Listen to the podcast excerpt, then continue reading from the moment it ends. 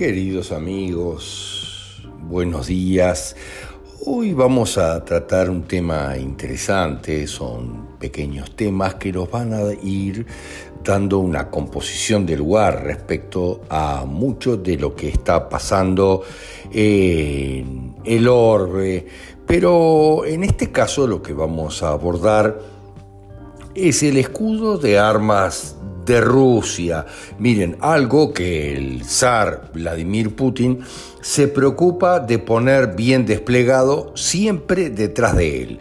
una bandera rusa a la izquierda y una bandera rusa a la derecha con el escudo de armas de Rusia siempre presente en el centro de la manera en que se encuentra plegada la bandera. Esto es muy importante. Pero hay que tener claro que el escudo de armas de Rusia tiene sus orígenes en el antiguo imperio ruso y fue restablecido después de la caída de la antigua Unión Soviética.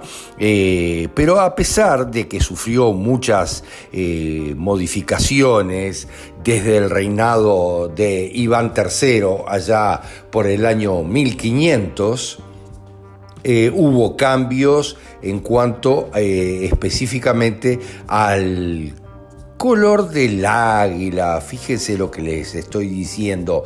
El águila, que es el principal símbolo de los veres. El águila. El cambio del color del águila pasó del negro al color oro, que es mucho más elevado desde el punto de vista de la frecuencia, que el negro que es el más bajo. Hay que comprender todo el, movimiento mm, de conciencia y de frecuencia que hubo en todo esto. En la realidad hubo un aumento de la conciencia enorme a lo largo de estos siglos de muerte y destrucción que estaban de todos modos dentro de la llamada era de Cali que ya cambiara de forma poderosa por la era de Acuario en diciembre del 2020. Pero fíjense, cómo es en definitiva la historia del escudo de armas de Rusia. Eh, se hicieron esos cambios, obviamente, y hubo algunos otros cambios que referían a la eliminación de los territorios dominados por Rusia que rodeaban el blasón central antiguamente. Pero el escudo actual se deriva directamente de estas diferentes versiones anteriores y tiene un diseño cromático eh, similar al estandarte usado en el siglo XV. Eh, y la forma del águila se remonta en realidad a la época de Pedro el Grande, Pedro I.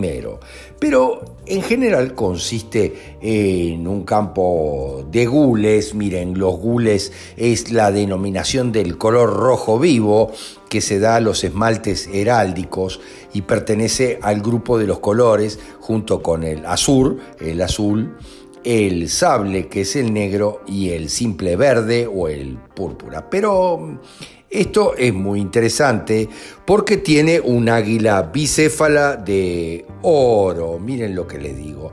Y el águila bicéfala en la realidad es un símbolo presente en toda la iconografía y la heráldica de varias culturas indoeuropeas. Vuelvo a lo mismo, en las culturas indoeuropeas que devienen de los Bere, obviamente. En Europa, eh, el águila también tiene que ver con el águila eh, bicéfala hitita en la Edad Media y en Bizancio. Pero recuerden que esta es un águila bicéfala de oro con las alas desplegadas y que sobre su pecho se encuentra el escudo de Moscú. Miren, esto es muy importante porque Moscú, miren, Moscú terminó siendo realmente eh, el lugar de enterramiento de una de las Marías, algo muy importante.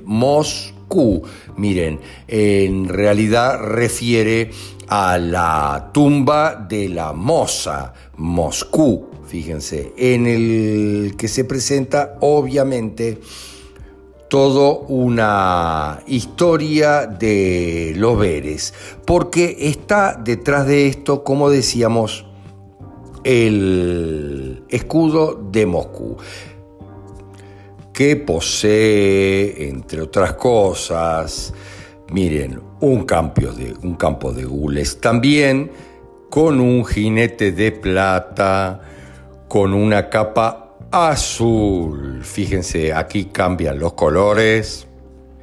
Y el jinete tiene una capa azul, que esto es muy importante porque refiere a un estado de conciencia más elevado, como lo es la frecuencia del azul, montado sobre un caballo también plata, pero obviamente, miren lo que les digo, matando con su lanza a un dragón de color sable, o sea, de color negro.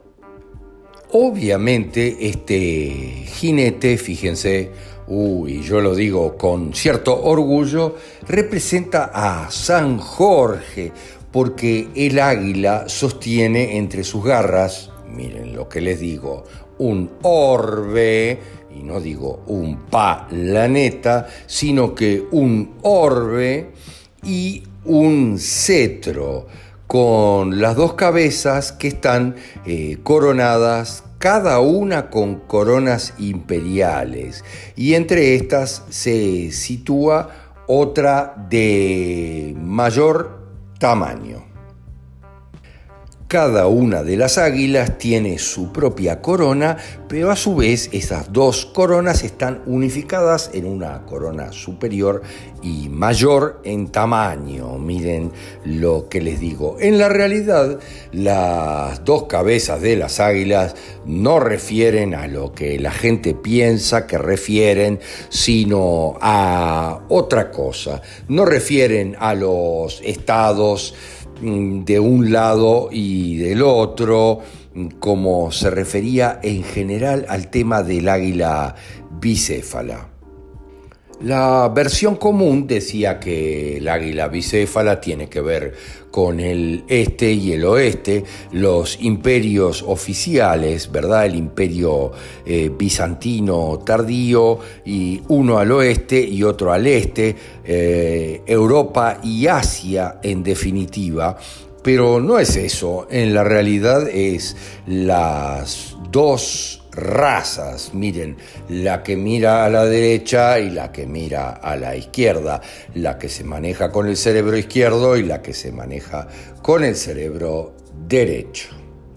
Pero hay que hacer hincapié muy especialmente en que los dos mayores elementos o los más representativos de los símbolos del Estado, en definitiva ruso, es el águila bicéfala y San Jorge matando al dragón de los Pa. Miren, es el mismo dragón que el dragón de China, el dragón de los Pa, obviamente el Sobek egipcio es obviamente el reptil que todos tenemos Claro, los reptilianos.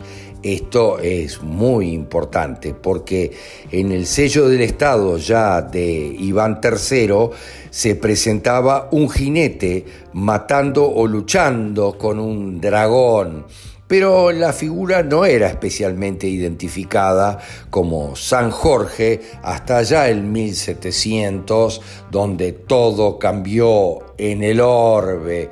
Miren, cuando fue descrito como tal, como San Jorge en un decreto imperial. Antes se le refería de forma antigua como un asesino de dragones. Eh, que en algunos casos era asociado con San Jorge el Victorioso, pero que siempre estuvo indeleblemente asociado al escudo de Moscú. Y esto es lo más importante, el escudo de armas oficial de la ciudad de Moscú, ¿verdad? El, el enterramiento de la dama, como yo les decía, Moscú, el sepulcro de la moza, de la dama, una de las tres Marías. Desde aquel tiempo, en la realidad, la representación gráfica del jinete con la lanza figura en el sello del príncipe de Moscú. Todo esto nos permitirá ir entendiendo cómo son las cosas, el orbe y el cetro, esos eh, símbolos de poder soberano, en definitiva, pero vean qué interesante porque todo esto eh, fue mm, mm, realmente eh, restaurado por decreto en 1993 y todo eso fue ratificado por Vladimir Putin el 20 de diciembre del año 2000, o sea que es fíjense, bien reciente y hoy por hoy es Putin uno de los que está peleando contra los dragones, nuevamente contra los reptilianos. Gracias, gracias, gracias.